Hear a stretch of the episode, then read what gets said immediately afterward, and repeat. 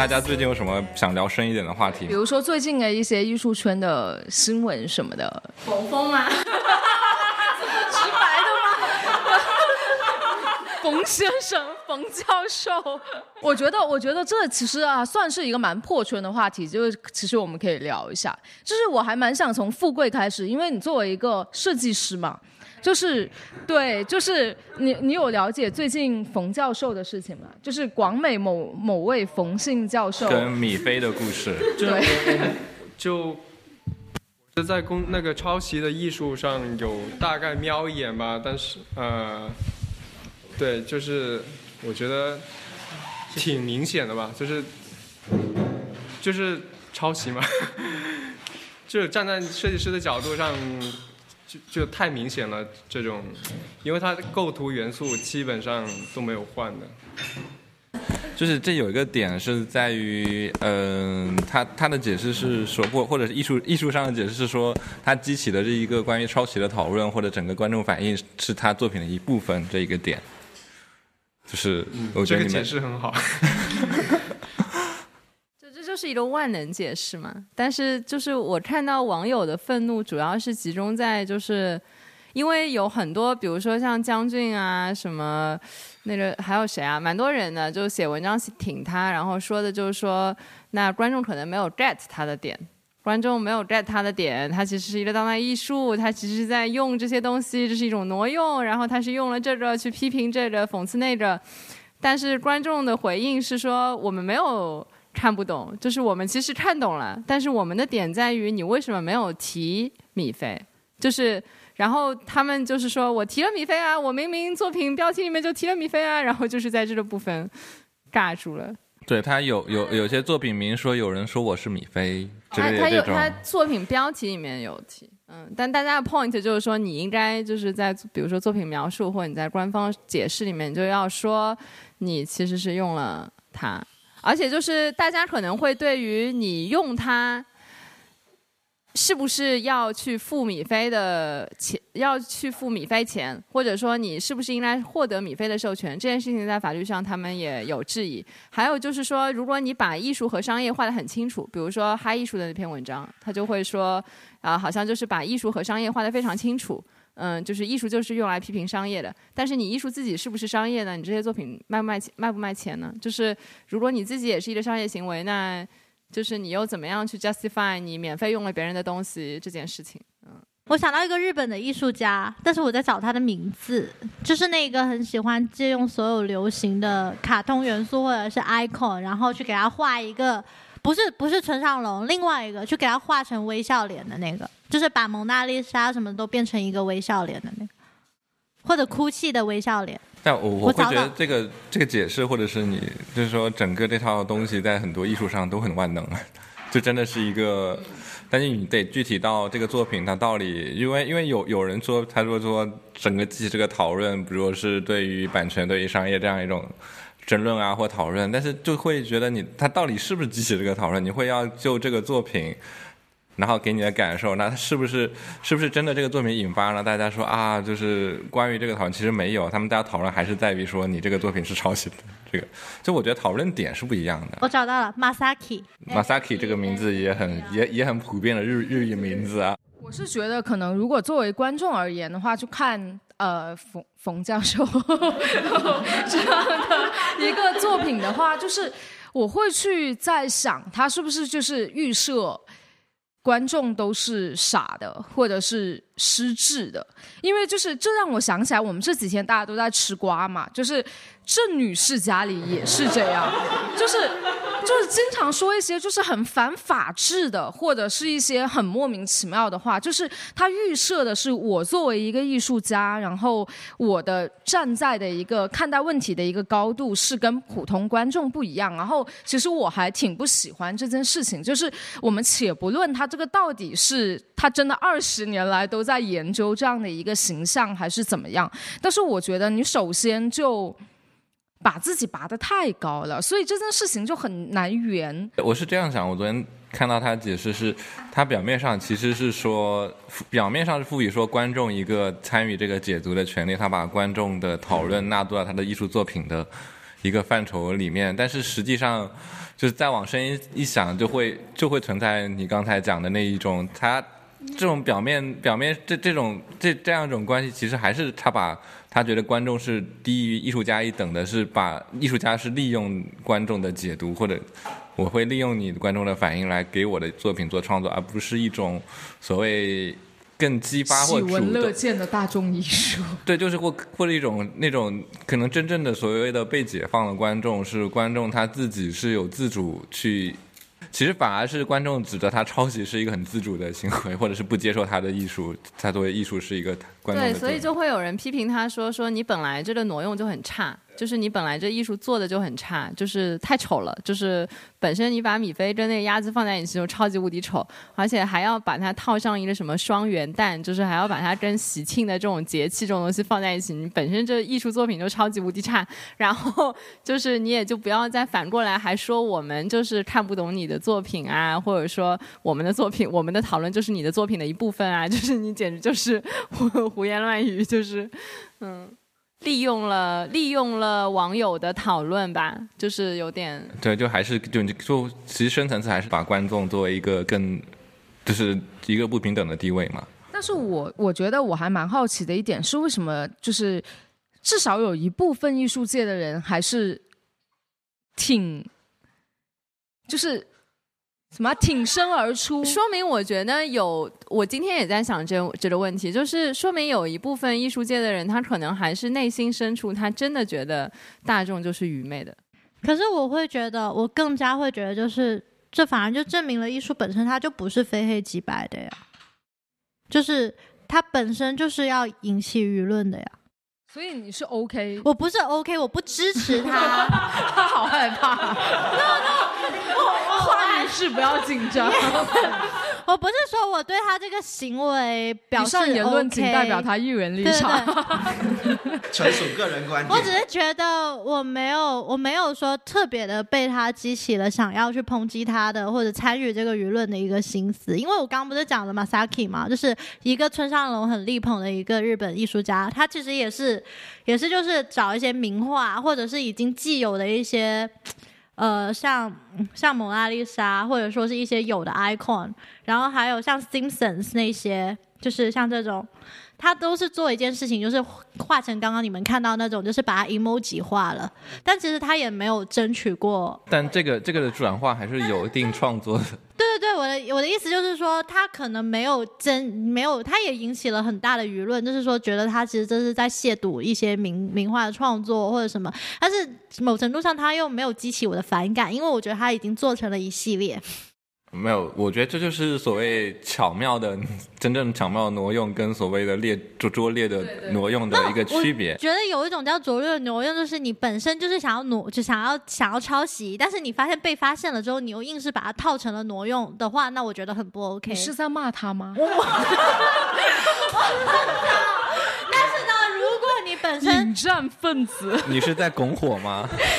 我觉得 Masaki 他本身就是就是就是他的做法，就是我就是要用这一种 emoji 化的东西去二次创作某些东西，就是我们一看就知道他在二次创作，很明显的就是在做这件事的话，那我觉得他也引起了舆论呐、但是。在某程度上，我并不曾想就是去探讨说他是否就是有这个版权，然后是否有争取过那个同意，他是否能这样做，是否合理，或者观众是否应该就是成为他的创作或者他的 artwork 的一部分呀。但但这这件事情让我有有突然想到一个很，就是因为我最近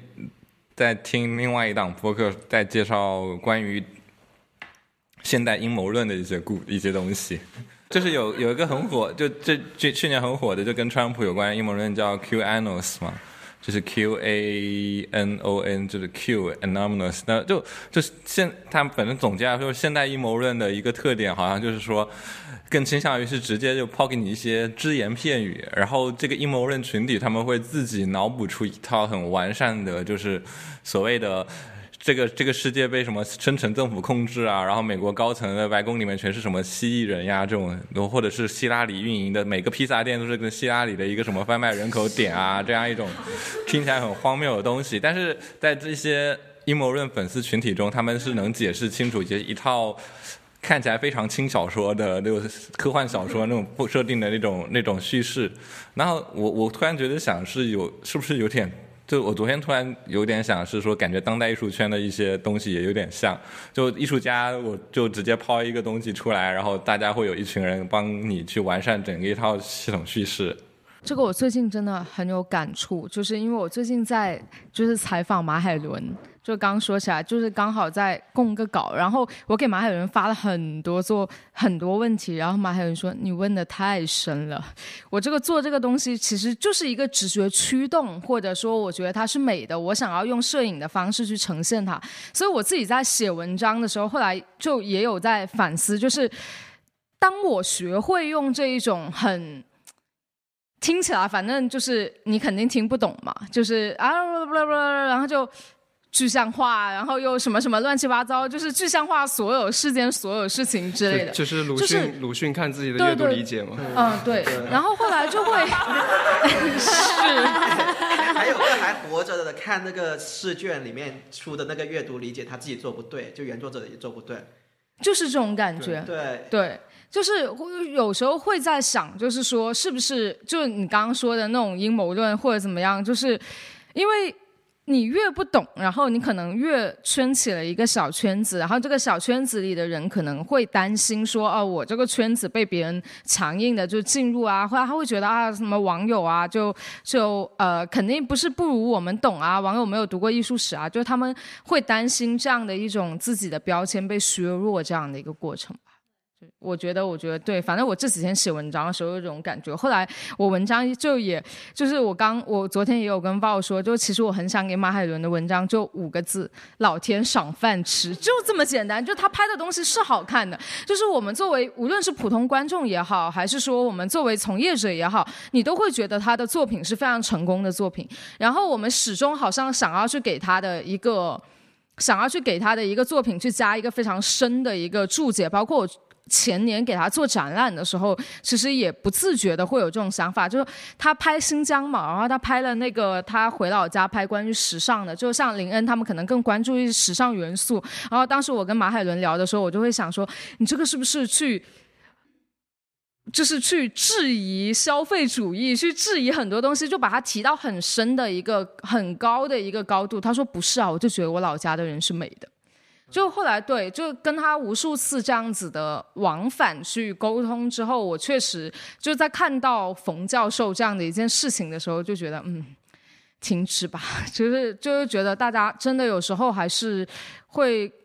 去承认自己的一些东西，它是不被大众所接受的，或者说承认自己的一些东西它是有偷懒的嫌疑的，就这件事情还是比较重要。那我会觉得，本身艺术创作它这件事本身就是一个很本能的一件事啊，就是真的是 stay back to 最早为什么人类会有艺术创作，它其实真的是一个很本能的事，就是我看到一个美的东西，我想记录下来跟大家分享，或者是我有这个需求，我需要做一个碗，然后我做了这个碗，然后我想把它做得更好看，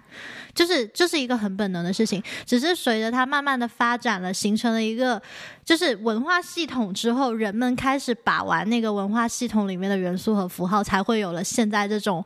我们觉得有点刻意或者很 ambiguous。我个人觉得，就这有点太浪漫化了。艺术永远都是和和政治、和宗教和很多东西绑在一起。所以，现在你觉得就是还是有有价值的艺术评论的吗？还是？说你就一竿子打死了，就是所有这些看上去高深的东西，就因为我很怕，就是大家听了之后又会觉得说啊，这个反正我进了一个画廊，我这些画看不懂，他们就是自己在故作故作高深，在这个我觉得艺术评论还是很有价值的，就是我我会觉得，因为我自己其实也还是比较喜欢说。不说人话，就是，但是不是因为我本能的说想要去把这个东西给复杂化，而是我觉得很多人他在看待一个事物的时候，其实本能的会去把它往一些深的方向去想，或者说我们本能的想要去从另一个维度去理解它，或者另一个角度去解解读你面前看到的所有东西。所以我觉得艺术评论它存在的一个价值，在我看来就是说，它可以去给。一些读者也好，或者说其他的一些人也好，就是看到去解读同样的一个东西，不同的一些想法，就是我觉得艺术评论是绝对不可以没有的，因为艺术这件事情嘛，就是本身就是很主观的，就在我看来，这还是挺主观的一件事情，所以你本身是一个主观的创作，那其他人主观的解读也没有错。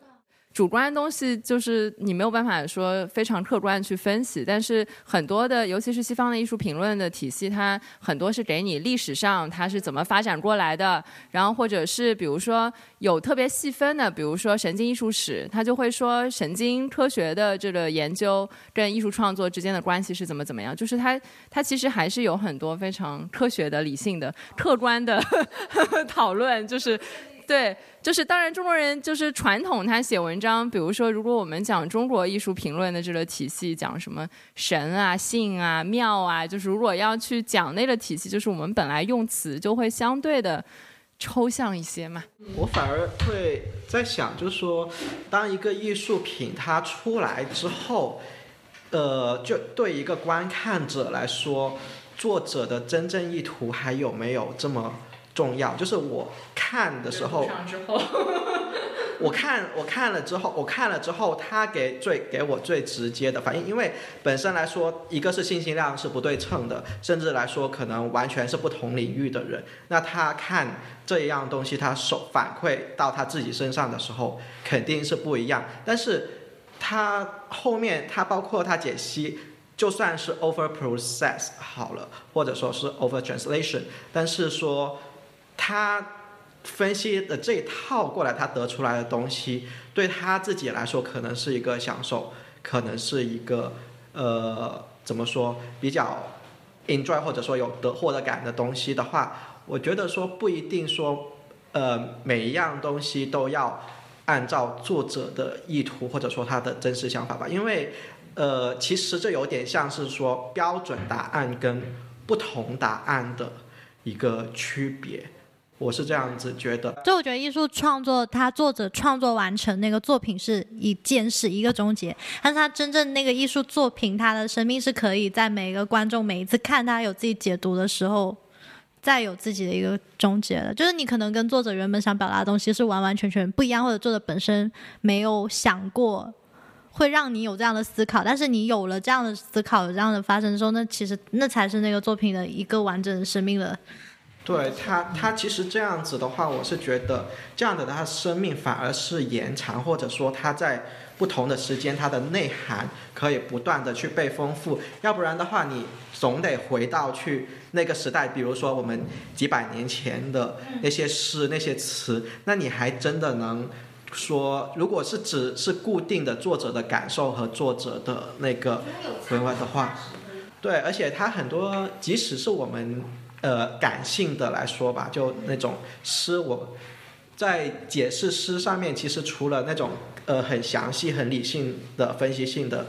呃一个说法，我们还有一个就很直觉、很感性的，叫做以诗解诗嘛。就是我看了这首诗，我想到另一首跟我很贴近，然后我自己生命体感里面很熟悉的是，我直接用那个感觉去解释，而不是说用各种各样的文字去解释。所以我觉得，其实方法路径的不一样，还有你本身 background knowledge 的不一样，已经导致了很多各种各样的解释了。所以我会觉得。就是我觉得是不同人的那种艺术主张吧。就是如果这样子去想，我觉得对我来说，艺术本身最吸引我、最有魅力的点就在于它那个边界的模糊性和包容度。就是什么事情，无论在道德上怎么不被支持，法律上怎么不被理解都好，回到艺术的本身，你可以用艺术创作的方式，Yeah。那对于你爸？对于你爸给你的作品起名叫《冬眠的春天》这件事情，你是怎么想的？那是他的事，我不会用，但是那是他的事，我不会不，我不会阻止他去做这些解读。就好像有一个 artist，我也忘了名字，他就是在他做了一个 performance art，就是把人作为一个祭奠去做一个 performance art，就是他找了很多人裸体，然后现场去血祭。他这件事情是真实发生的，然后这件事情是维持了六天六夜，就叫做一个 six days 还是 ten days 忘了。反正就是有这么一个 artist，是他是一个一直以宗教题材为为创作主题的。那这个事情你放到一个现代文明社会里，你肯定无法接受吧？就是赤裸裸的把人类的生命当做一个玩物、祭祀品，一个就是不值钱的一个东西去进行一个 performance，然后用血祭，然后各种去进行这样一个大型的仪式，然后去主，而这一切只是他的一个艺术创作而已。就是还不是说真的是有一个宗教文化需要你去做这么样一个人类祭祀，而是他突然间想到要做这么样一个宗教相关的艺术创作。这个让我想起来，就是这两天的那个新闻报道里，其实冯教授有提到说，他还挺就是喜闻乐见大众对他的作品去产生就是如此高的一个兴趣，或者包括对他的作品去去评论或者怎么样。对，就是我会想到这样的一个话题，你就刚好让我想起来，就是我想听一下你们大家对这个的意见。没有，就他他这个东西，其实对我来说，其实有一种很很有趣的思考点，是在于，对，就是我也我也我也经常会用，就是我是自己是确实说，又比如说我做完作品，然后说你们自己觉得，因为我确实是。我做呃不是我不是做作品，我就做作业的过程中，经常会收到一些其他同学的不一样的解读，然后会是我自己在创作中没有没有意识到的一些点，然后我觉得都是挺不错的一些点，所以我会经常会说，比如我做了一个小定啊或者东西，大家都可以很很都是会有能有自己的一些解读和看法，包括甚至。我呃一八年的时候，我们做环墙计划的时候，然后那时候我们出完书，哦，大概出了个初稿。我们出完那个初稿以后，我那时候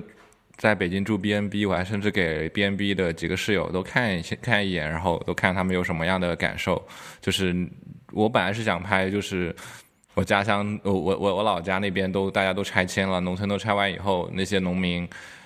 去了楼梯房，但是他们还想种菜，就会在那些安置房的那些草地上呀，或者那些绿化带上面，就开始自己种种蔬菜，就拍很多这个东西。然后结果就去了，大家也会，我没有我没有解释特别特别完全一些东西，然后大家也会感觉很有意思，甚至有一个。我忘了学什么，是城市管理还是什么？他还给我推荐一些关于农村人口迁移的一些书之类的。就 就就，我会觉得这种东西都，所以我会比较，就是这套说法，我是一直会用，或者是甚至说大家都是观众会有对自己的解读，因为我也一直在思考所谓的作者意图这个东西是不是特别明显，因为这个在我去，比如我想去了解别人的别的艺术家作品的时候。我自己会深陷的一个怪圈，就是我会突突然就会很很在意说别人对就他对自己创作意图是怎样子，然后他是这样创作的什么之类的。可能如果大家听去年我们讲的那几个摄影师的时候，会发现我经常会用这样一种语句来去说，所以对我来说也是一个。一个矛盾的一个很有趣的这个很矛盾的点，但但我我我就是觉得我对这个作品的点是在于这套说法，包括我看很多，包括有一些所谓的呃一评人或策展人出来的一套说法，我会觉得你把作品名换成别的东西或别的类似的这种东西，我觉得都可以成立。关键是现在这个东西跟他最早的压缩没什么关系啊，就是你。就就就我会觉得都都成立，那你就是说明你这个作品没有一个很好的立足点。就是对，如此具象的艺术。嗯，我会觉得说，就作为一个不懂艺术的人，其实我会比较关注的是，就是刚刚呃他提到的那个血迹的事情，还有一个是抄袭的事情。我是因为在我们我的认知里面，这已经是算是违法，或者甚至说是起码起码已经不是。呃，不是一个很妥被认同、社会认同的一个行为了嘛？对，但是呃，我会想着说，就没有人没有真正的裁决吗？或者说是，就比如说是抄袭，怎么样是一个抄袭？是技术上没有办法说是去确认，还是说呃说呃没有办法去制裁？因为你如果是违规行为或者是违法行为，那你。最终的来说，就是技术上交给相关的部门、相关的地方的机构去做这件事情而已了。但是如果你是，呃，但是还有一个就是说，艺术家。他真的能跳出三界外，不在五行中？他们解解读就是会会会有这样一种，就是说艺术的艺这版权的问题留给就是法律跟商业来解决，然后艺术问题给艺术解，艺术是有艺术自己的问题。不过我觉得张航刚才讲的让我想到，就是不同的艺术家跟他们自己作品的关系也会不一样。就是我确实有些人会特别特别在意，就是别人怎么看自己的作品。但是我我有接触过很多的艺术家，很多的艺术家，就是甚至是非常有名的艺术家了。就在世俗定义上面已经是很成功的艺术家，他们都跟我说过，就是作品做完了跟自己就没有关系了，它就像是一个就是从身体里面排出去的一个什么东西，然后这个作品做完了之后，他会怎么样，跟他们自己作为这个艺术家已经毫无关系了，就是有很多人会这样子。是罗兰巴特的那个作者之死嘛，就是说我，对对对对对，就是我。呃，作者的死亡迎来读者的再生，就是本来读者的解读就是作品的一部分。就是回到刚刚这个话题，就是呃，到底什么是抄袭、借鉴或者说恶搞？那么，那如果他是说他的作品本来就是一种恶搞的话，那么我认为这个作品是失败的，因为嗯，我们在平时也会看到很多潮牌会做一些恶搞，但是。包括刚刚刚刚提到的日本的那个那个叫做什么？对他们还有那个。对，就是他，包括对，包括 cos 也是，你大家不会反感这种作品，为什么？因为大家一眼就能够看出来，他就是在在在在恶搞的，他就是在在在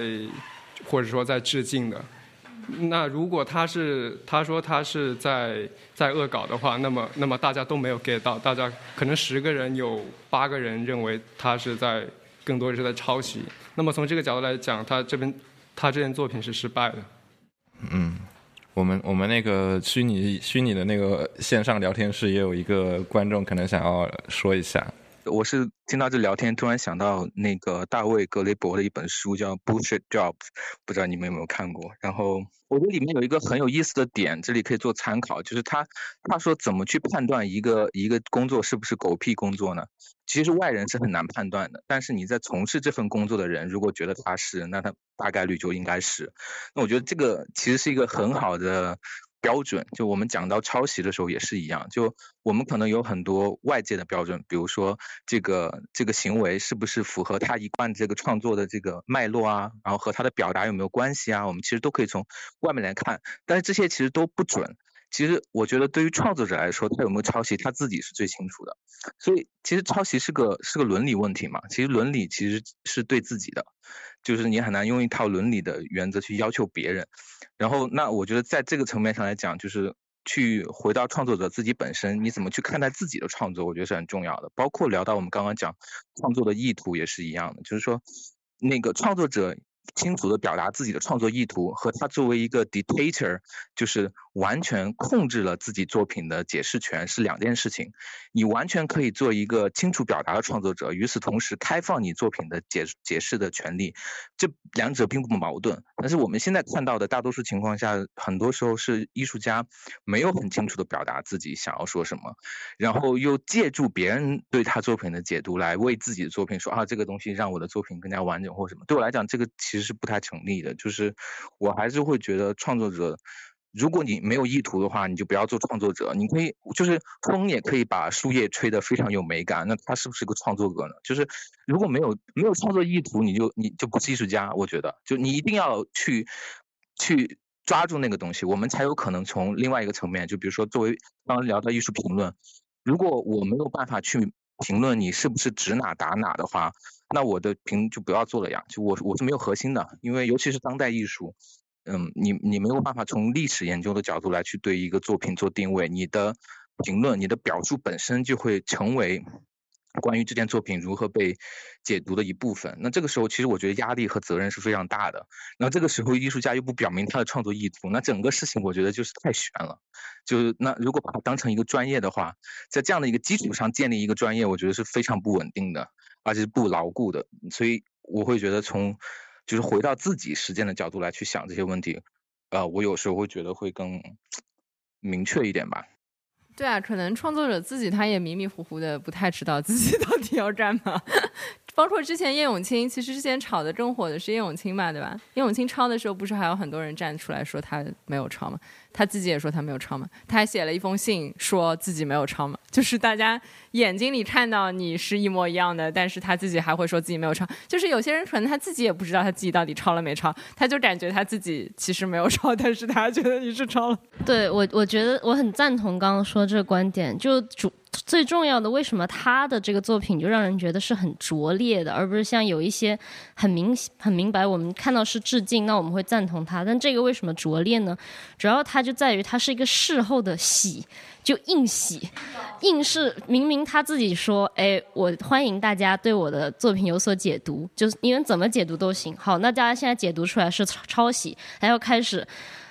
以一种仿佛自己很逻辑自洽的态度，然后要把他的解释、他的意图又硬塞回给观众，那这种事后的洗就会让人觉得非常不舒服、很拙劣，就感觉这个行为让人很没有办法接受。我觉得这个也是我我对于他的一个批评的地方。啊，我们还有除了冯教授以外的其他事情想聊一聊吗？就是关于这个。模仿、抄袭之间界限这个事情，就是在设计界是有很多讨论的。就是，呃，比方说这个，呃，当时说这个，呃，这个模仿的这个方式，就是它确实比较难界定。然后历史上就是会有把它作为一种创造力来解读的，就是而不是一种纯粹负面的东西。嗯，比较早的一些例子是，比如说欧洲人他看到中国瓷器的时候，嗯，他不知道中国瓷器是怎么做的，而且欧洲也没有什么就是高岭瓷土啊什么，就他也做不出来，然后他就怎么样他都不知道怎么做。然后后来就是早期是达尔夫特，就是荷兰达尔夫特，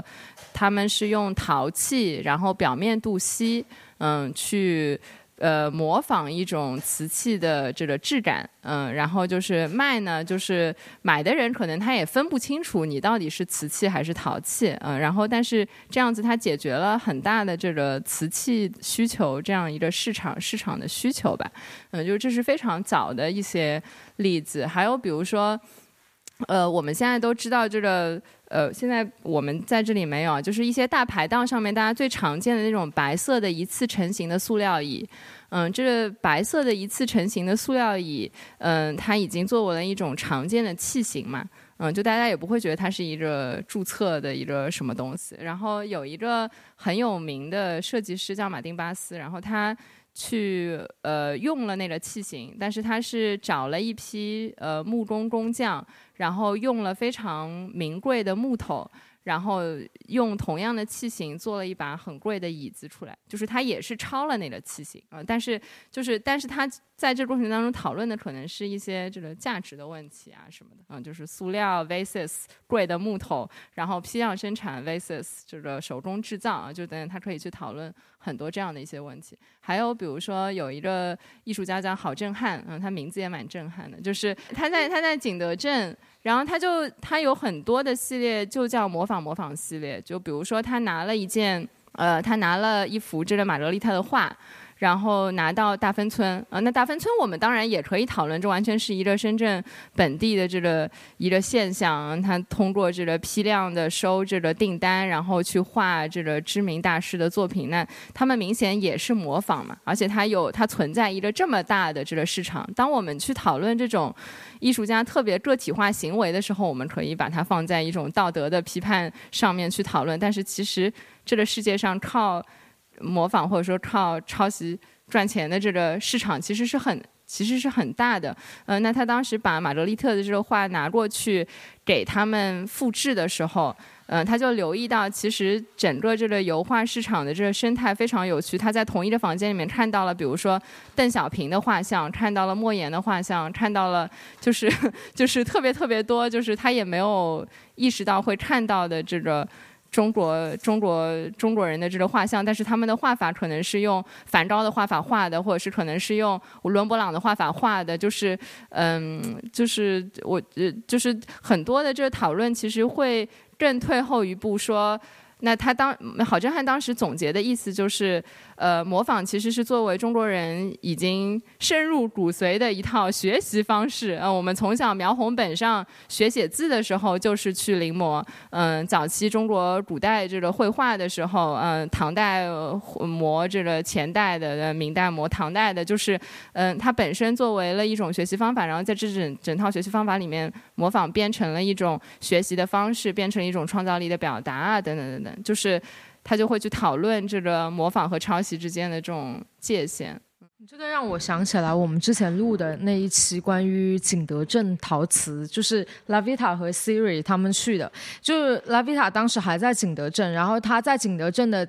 那个工坊里的算是老师吗？还是青花对瓷手一个年轻人，他就会对我们。就是因为当时 Lavita 跟 Siri 在景德镇，他们就是运用陶瓷去满足自己的一些创作需求，去做了一些新的东西。然后，但是那个当地的工坊的那个老师，他就非常嗤之以鼻他们这样的一个做法，就因为他是觉得他在作为一个陶瓷艺人、陶瓷艺术家、陶瓷，对他说陶他说自己对匠人匠人对。他会他会觉得你去研习或者去模仿你的前前代、你的前辈们的一些工作方法，或者他们的一些创作的方式是非常有必要的。而且是必须遵循。对，而且我必须模仿那个确实器型确实，对于抄袭跟模仿这个，真的是因人而论，就是。大家会可能用一个不同的角度去看吧，因为我们当时在在我听来的话，会觉得它过于死板了，就是它可能刻意的去追求一些陶瓷，它必须要多薄，然后它必须要达到怎么样的精度，它才称为一个陶瓷作品，就，确实是。例如某个转角必须要参照某个年代的某种器型做出来才是供那个用途，还是才能算是一个陶艺品，它都有一个很执迷的一个。这一类叫仿古瓷啊，它就是复原最就是最初的那个器型跟工艺，就是它景德镇是有这么一期有有有这么一批人专门做这样的，但也有一批比较新潮的艺术家。但是他会认他就是我们觉得他死板的点就在于他坚持认为只有你是就是做仿古瓷从事这个流派的人才能够代表景德镇的瓷器。就是如果你去景德镇你做的不是这些，那你就没有必要来到景德镇去做瓷器或者还好，就是景德镇现在有有一个词叫景漂嘛，就很多艺术家对对景漂因因因为因为我家我家就在景德镇旁边九江，所以对那边啊、有有有自己理解吧。就是它它景德镇现在是是我觉得江西整个地就是整个省份应该是包容度现在跟跟国际化是最高的一个地方。就是它它它它它容许很多很多人去创造创造，包括你刚刚说的那个仿古词，它有它存在的意义跟必要，就是，但是但是它它没有必要去攻击攻击人家，说这个就是这个这个才能代表景德镇，但但这这如果你去呃采访一些年轻的或者说一些其他地方来的艺术家，可能他会有他们对景德镇的理解。对是这种文艺复兴嘛，有有 对有注这这解加的这是一个乐队名字嘛？对对对，我还没听过。推推荐大家听一下景德镇文艺复兴，他们的音乐确实做得很好。所以他们真的是景德镇的。对他就是在景德镇的乐队，然后他们在景德镇有一个自己的剧场，就是自己开的 live house，就就叫景德镇文艺复兴我睡不着的时候就会听他们。啊，叫做叫叫做山水后摇嘛，就是 就是因因为因为景德镇那一边它有很浓厚的这种人文气息，包括它离庐山啊都很近，所以。所以当时我一听到这个音乐，我就觉得它真的能够代表景德镇，或者说代表江西。我找到那个刚刚过过去很久的那个话题的 artist，叫做 Herman Nist，好了，再见，拜拜。再见是一个 Belgium 的 artist，他就经常用雪去进行绘画，然后做那种很 violent 的创作。然后我刚刚提到的那个就是 Six Day Play，就是那个 performance，a theater，O M theater。嫌你很坚持读完，反正我会剪掉。你们还记得《黑镜》第一季第一集就是让首相去 fuck 那个猪的那个吗？就是让首相去 fuck 那个猪的那个人的身份，就是拿了透纳奖的当代艺术家。但是这这让我想到前两天是一个中国的什么哲学家，他在一席上的演讲是讲多轮多元文化、多元价值观。他就说我们现在是在一个多元价值观的社会，比如说刚才那个赖小姐说，这个有有这个要做仿古词的，要讲究制式的，然后那我们是更想要去做创新，做新的东西。那大家就是价值观不一样嘛，嗯，那如果要去包容一个有很多不同价值观的这样的一个社会，它的要求就是大家都要遵守一些底线和规则。所以他就说，就是这样子的社会看似更多元、更自由，但同时对每一个人去遵守底线和这个游戏基本游戏规则的要求反而更高了。回到模仿这个话题的时候，突然想到我之前翻译的一篇文章，讲的是一个另外一个有就是关于原创性的一个思考，就是叫什么来着？呃，他是想的是所谓的先就是就是一些很巧合的那个相似，就在特别在摄影上，就是比如说，嗯、可能就是如果熟悉摄影史，可能知道那个 Ed Ruscha 他们有他当时做的一个摄影书，他是拍森嗯洛杉矶的，应该是洛杉矶的日落大道，他是他是拍一整。这条街道是左右两边一整条街道，然后它做成一本那种折叠折页的这种书的形式，然后大家以为都是很原创的，但其实后面大家后面翻开一些就是很多那种出版老的早小出版物的这种历史啊或者什么东西的时候，会发现，在日本的时候也有早有日本日本摄影师都已经在他几年前也出过类似这种形式的出版物，包括他上面举例像是呃。Jeff Wall 有一本有有有一张画是根据忘了谁的一个小说，跟讲讲美国当年黑人现状，然后说那个是黑人只能居住在一个下水道里面的地洞里，他挖了一个生存的空间，然后那地洞洞里用灯泡用了很多灯泡做照明，然后居然会然后会发现，呃，在 Jeff Wall 应该是八几年还是七几年时候做的这个这个这个作品，然后但大概在几十年前，也有另外一个摄影师，然后也做也拍过同一这个小说为蓝本跟这个小说家合作拍过另外一个系列，基本上这个也是用这个灯泡来做，虽然画面上没有完全类似，但这个 idea 或者这个表现也很相似，然后也包括像呃他们说有一个反正。那就是会会发现，当我们就是探究的历史不仅限于所谓的艺术史或摄影史，而是把它放成一个广阔的一个图像史或者整个人文历史的这个素材里面，就会发现有很多，诶，他原来不是第一个做这个东西的人，或者这个形式，或者诶，这两个形式很相似，是不是抄袭？就可能如果激动一点就会觉得这这肯定他抄袭，因为但。有可能他完全，他们俩完全都不知道这个事情，或者也有可能是说他们俩这个东西有一个更悠久历史的在文化上的传统的东西在里面。我只是想要突然想到一个这个东西，这这个方面，就觉得发现有时候我们扩宽眼界以后的这种模仿或巧合或这种所谓的抄袭现象会更加就反而会更加丰富，也是一个很有很有意思的一个观察。特别是也也有也有一些哪怕是当代艺术家里面，你会发现哎这两个很像。可是有时候他们可能真的就是没看过对方就是只是人的思路太像了。对啊，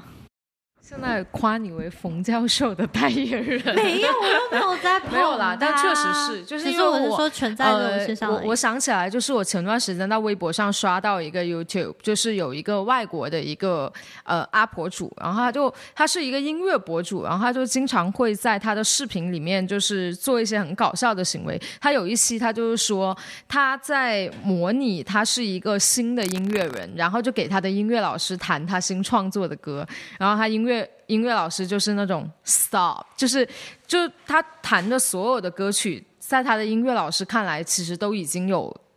之前的人做过的。所以就当你把这样的一个话题放在一个更长的一个时间线里面、时间轴里面，就也许会有一个不一样的看法。就像拉维塔说的，可能他们就真的没有看过对方呢，对吧，冯教授？但是这一点有个很有趣的一个东西是在于，你说到音乐里面，音乐有个很重要概，也有个很有意思的概念叫采样。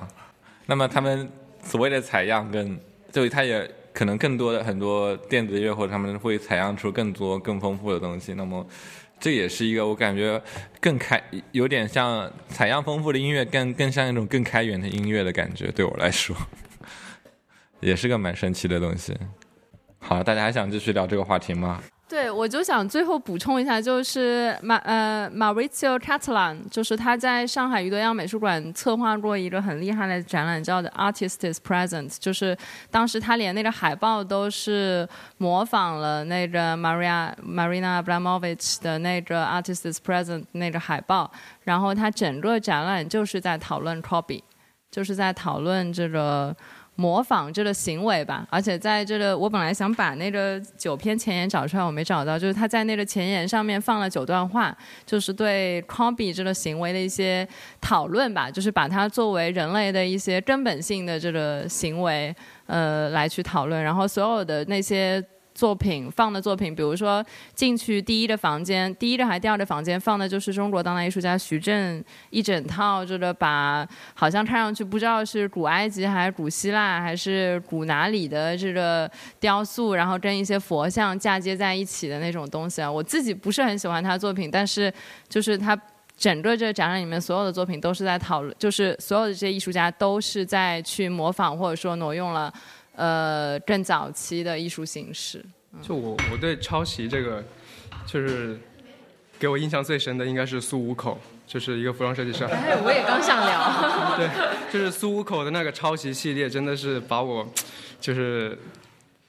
震惊到了。就是他他他，就是他把他十十十年左右，就是十年里呃穿的所衣服，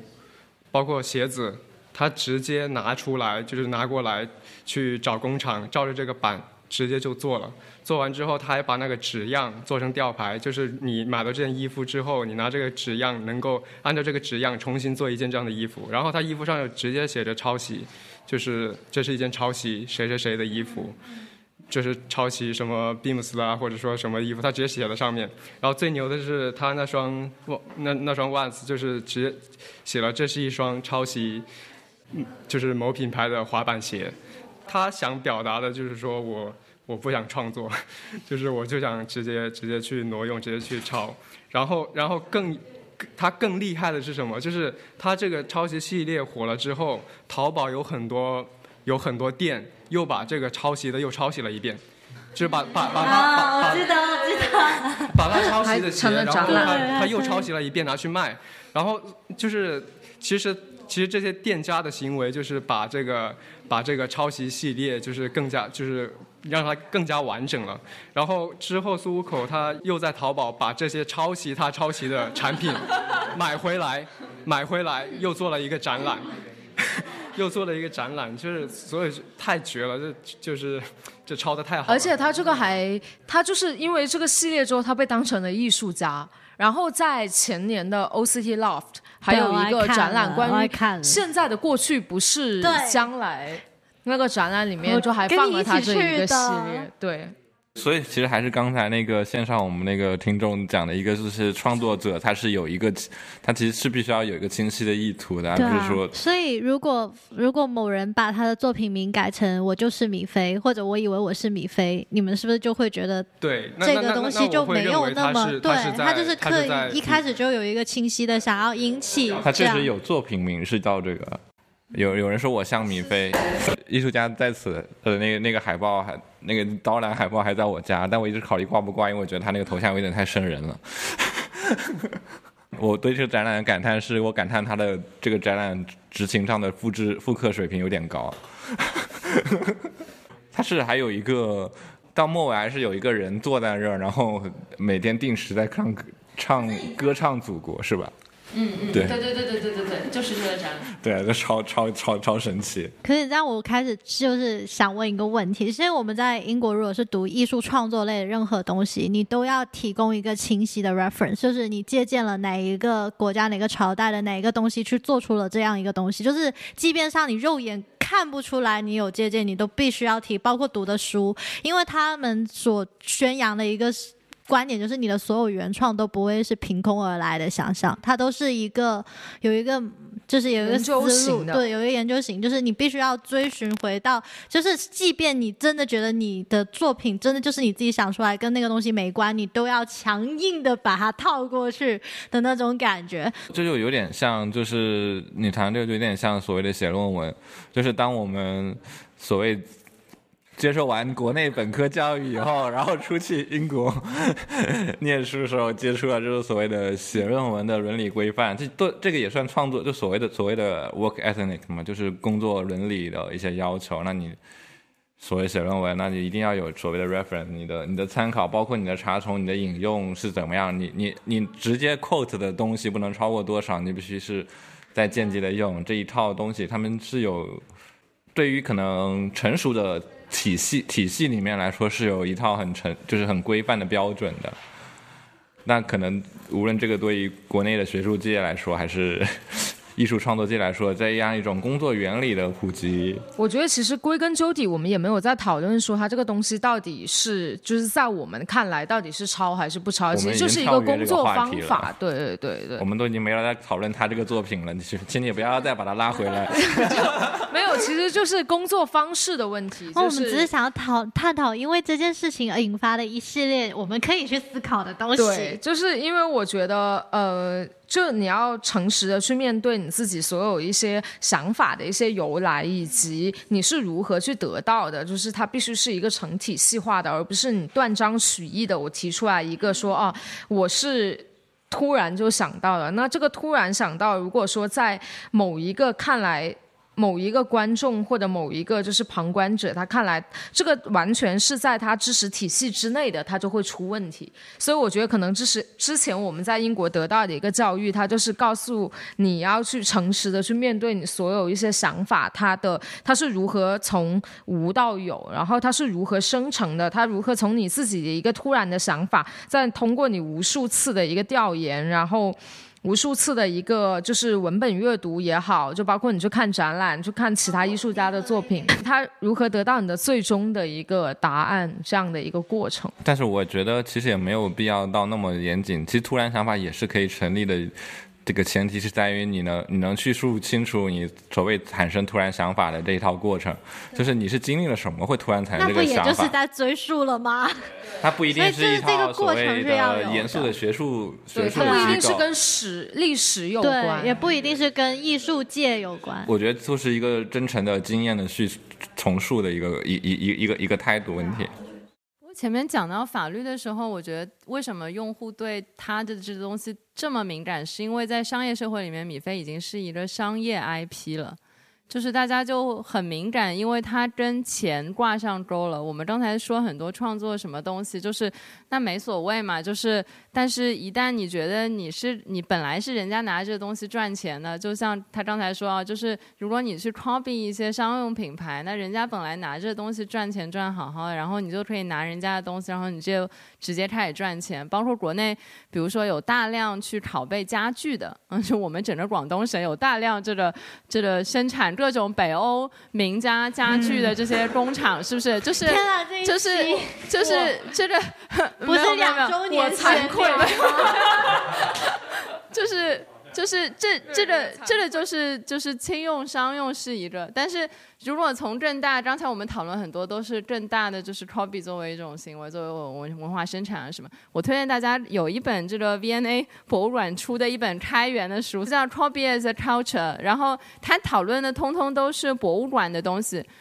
怎么样能被更广泛的应用？就是有很多去去欧洲博物馆，就博物馆是不允许你拍照的嘛。就是，但是其实大家都在讨论说，首先你博物馆里面的这些，它本身大量都是 objects，那你这些 objects 怎么怎么通过不同的，不管你是图像的拷贝，还是影像的拷贝，还是 3D 打印的拷贝，然后你可以留存下来，作为人类文明的一个物证吧。呃，但是另外一方面就是你怎么把这东西更开放出去，因为你这东西不能说仅仅把它当做是博物馆可以开发衍生品的一个东西，因为准确的来说，它就是一个全人类共有的一个古代文明的一个东西嘛。所以，比如说他们之前有过一个艺术家，他就去偷偷的去柏林新美术馆。拍了那个嗯阿菲米提呃那个古代这个皇后的雕像，然后他们不知道怎么回事，偷偷的还出来一个非常非常高清的这个 3D 打印可下载的一个文件，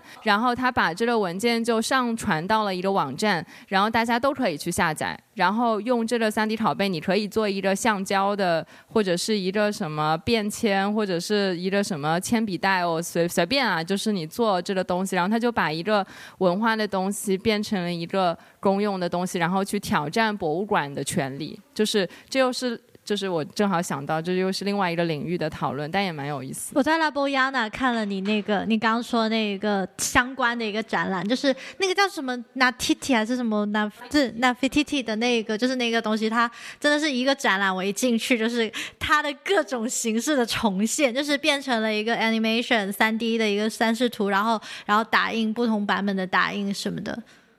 我刚想问是，那你怎么看 Andy Warhol 的所有一切一切？创作就是他不是也经常就会把可口可乐所有这种有商业用途的一些东西，就直接就拿进来进行他的创作了。那我觉得，所以所以其实就是这样一种创作手法，不是一个说值得指责的一个东西，而是在他一整套这个作品出来这个东这个效果，而他是不是有有所抑制？对啊，对自己为自己辩护。那我只是觉得这个这也有有点意思，是在涉及在在涉及到更广的圈，就是。你是否支持一个开源的世界？对我觉得我在我身上也有一点矛盾的问题，是在于，一方面其实你有时候，一方面我又是一个相对来说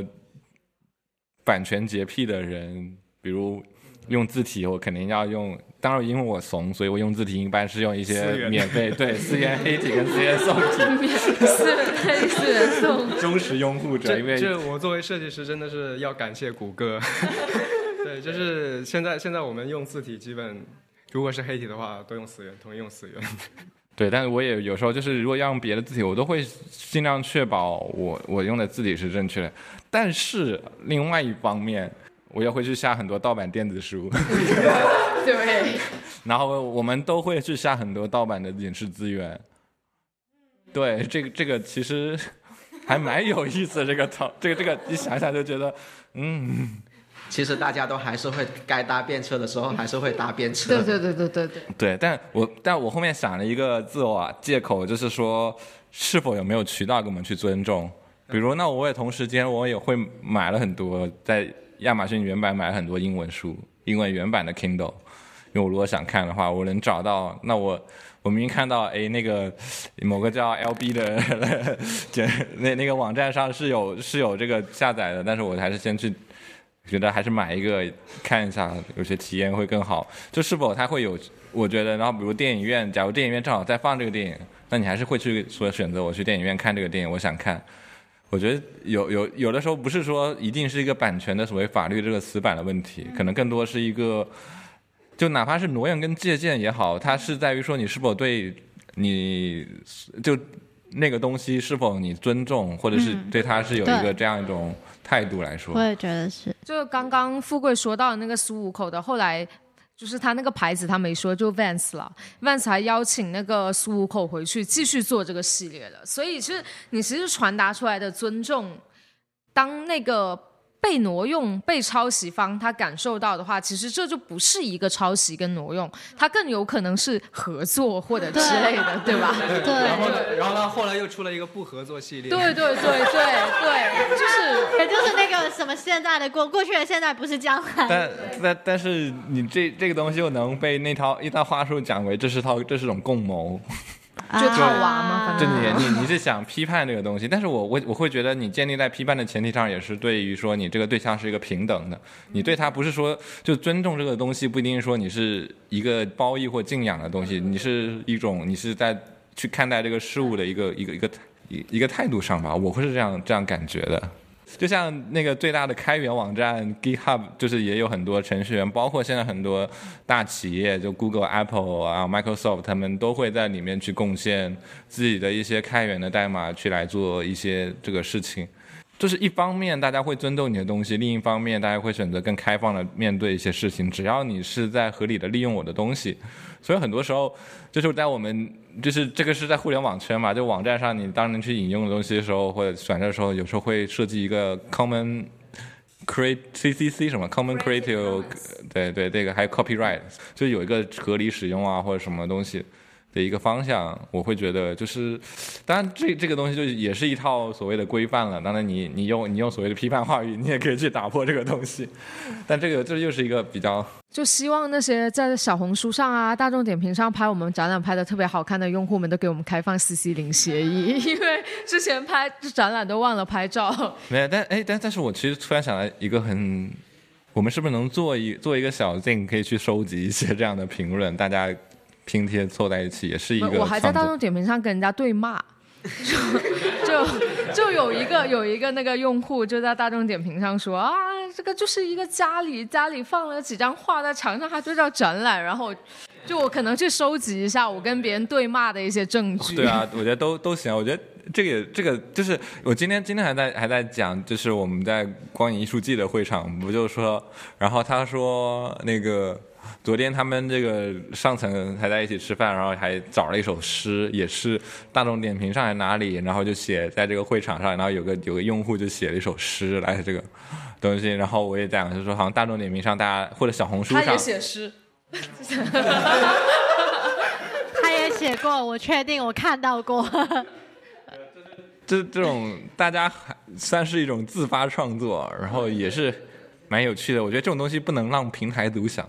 可以把它做成一个双喜的大众点评版。这个就是有点像我们这次展览的两个录影者做的东西都有点类似。就明天我们我们现在录音时间是什么时候？差不多二十几号来着？二十四。啊，我们今天是二十三号，所以我们二十四号开始有一个慕课的工作坊。当然，明天我可是剪不出来这个这个音频的了。是你们过去很久的某一个 现在的明天，所以这种参与式的工作坊就是一种大家一起一起来去表达一个东西。包括我们另外一位录音者，就是在针对所谓的艺术写作者、艺术批评这样一种范围，然后他他发起了一个艺术写作者聚会的一种形式，就还就是确实有时候我看一些，当然也可能是我自己知识水平有限，确实。所谓的看一些艺评或者什么的时候，都会很头晕。比如我昨天翻了另有一篇，就是找了很多资深的艺评人，然后也是在讨论我们刚刚讨论这件事情的时候，我就不知道他们在说什么，一就是绕来绕去，然后我都甚至不清楚他们到底想表达什么观点，就感觉一会儿他们是在左右横跳的那样一种感觉，就看一些 看一些艺术评论的评价，所以我也不知道我们这位。呃，艺术艺术写作者的聚会到底有变成什么样子？有可能是，有可能像是，这让我想起了我之前翻译的另外一篇文章，里面有人讲 Alex Soss 在 Sleeping Mississippi 的一一张照片，然后就是一个。一片狼藉的露露营者离去的一个河岸边，然后说这大概就是美国一些艺术写作者聚会以后的遗迹，就大家会变成一团乱糟。大家还有什么想聊的吗？我觉得我们都聊了两个多小时了。哎，我想我想申请一件事情，你能不能再玩一次，再玩一次你那个那个截图的游戏啊？哦，就是就是就是当时我是来玩。就是来做自己的 zine 嘛，然后其实那个时候就玩过一次那个照片接龙的那个事情，我觉得好好玩。就是而且我觉得，就是来艺术这么久，其实我很想，就是如果说可以有一个小活动，就比如说来艺术的人，然后可以